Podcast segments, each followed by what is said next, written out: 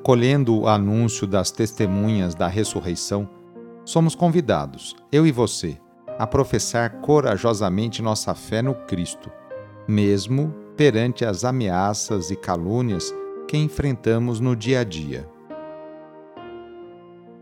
Iniciemos esta oração invocando a Santíssima Trindade.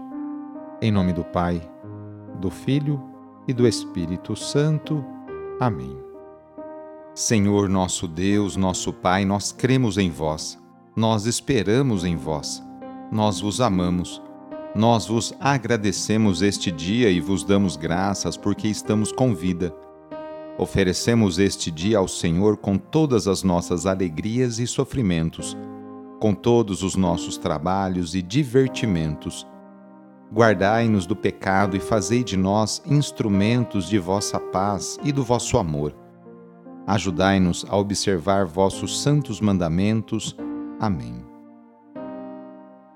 Neste sábado, dia 4 de fevereiro, o trecho do Evangelho é escrito por Marcos, capítulo 6, versículos de 30 a 34.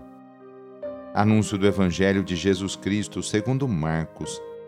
Naquele tempo, os apóstolos reuniram-se com Jesus e contaram tudo o que havia feito e ensinado ele lhes disse: Vinde sozinhos para um lugar deserto e descansai um pouco. Havia de fato tanta gente chegando e saindo que não tinham tempo nem para comer. Então foram sozinhos, de barco, para um lugar deserto e afastado. Muitos os viram partir e reconheceram que eram eles. Saindo de todas as cidades, correram a pé e chegaram lá antes deles. Ao desembarcar, Jesus viu uma numerosa multidão e teve compaixão, porque eram como ovelhas sem pastor. Começou, pois, a ensinar-lhes muitas coisas. Palavra da Salvação. Os apóstolos voltam da missão, provavelmente entusiasmados com o resultado e se reúnem ao redor de Jesus, ansiosos por partilhar com ele tudo o que tinham feito e ensinado. A repercussão desse movimento missionário é imediata.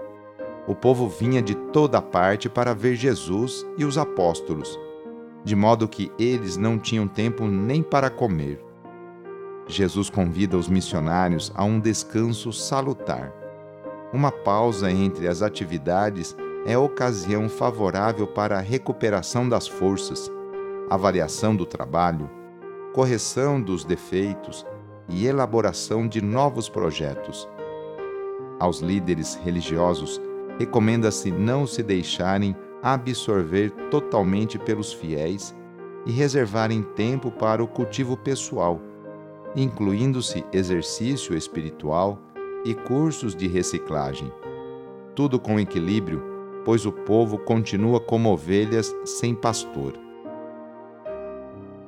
No sábado, a igreja incentiva a rezar de maneira especial e particular por Maria, Mãe de Deus e nossa. Rezemos especialmente também pelas mulheres, aquelas que se levantam cedo para seus afazeres domésticos e também por aquelas que trabalham fora. Muitas delas são o sustento, o esteio para sua família. Lembremos de todas as mulheres grávidas que passam por esta experiência bonita. Rezemos por aquelas que querem engravidar e ser mãe, e também pelas mulheres e famílias que estão esperando a adoção de uma criança.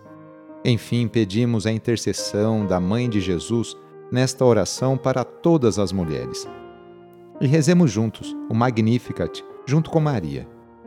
A minha alma engrandece o Senhor e se alegrou meu espírito em Deus meu Salvador, pois ele viu a pequenez de sua serva. Desde agora gerações hão de chamar-me de bendita. O poderoso fez em mim maravilhas e santo é o seu nome. Seu amor de geração em geração chega a todos que o respeitam. Demonstrou o poder de seu braço, dispersou os orgulhosos, derrubou os poderosos de seus tronos e os humildes exaltou de bem saciou os famintos e despediu sem nada aos ricos. Acolheu Israel, seu servidor, fiel ao seu amor, como havia prometido aos nossos pais, em favor de Abraão e de seus filhos para sempre. Vamos receber sobre nós neste sábado a bênção de Deus para termos um ótimo final de semana. A nossa proteção está no nome do Senhor, que fez o céu e a terra. O Senhor esteja convosco, Ele está no meio de nós. Pela intercessão de Nossa Senhora da Salete, desça sobre você, sobre a sua família, sobre suas intenções a bênção do Deus Todo-Poderoso, Pai, Filho e Espírito Santo. Amém. Foi muito bom rezar com você hoje. Se esta oração está te ajudando, eu fico muito contente.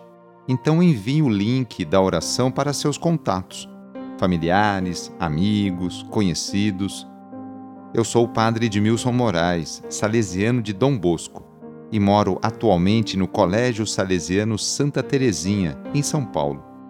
Que Deus continue abençoando você e sua família. Abraço e até mais!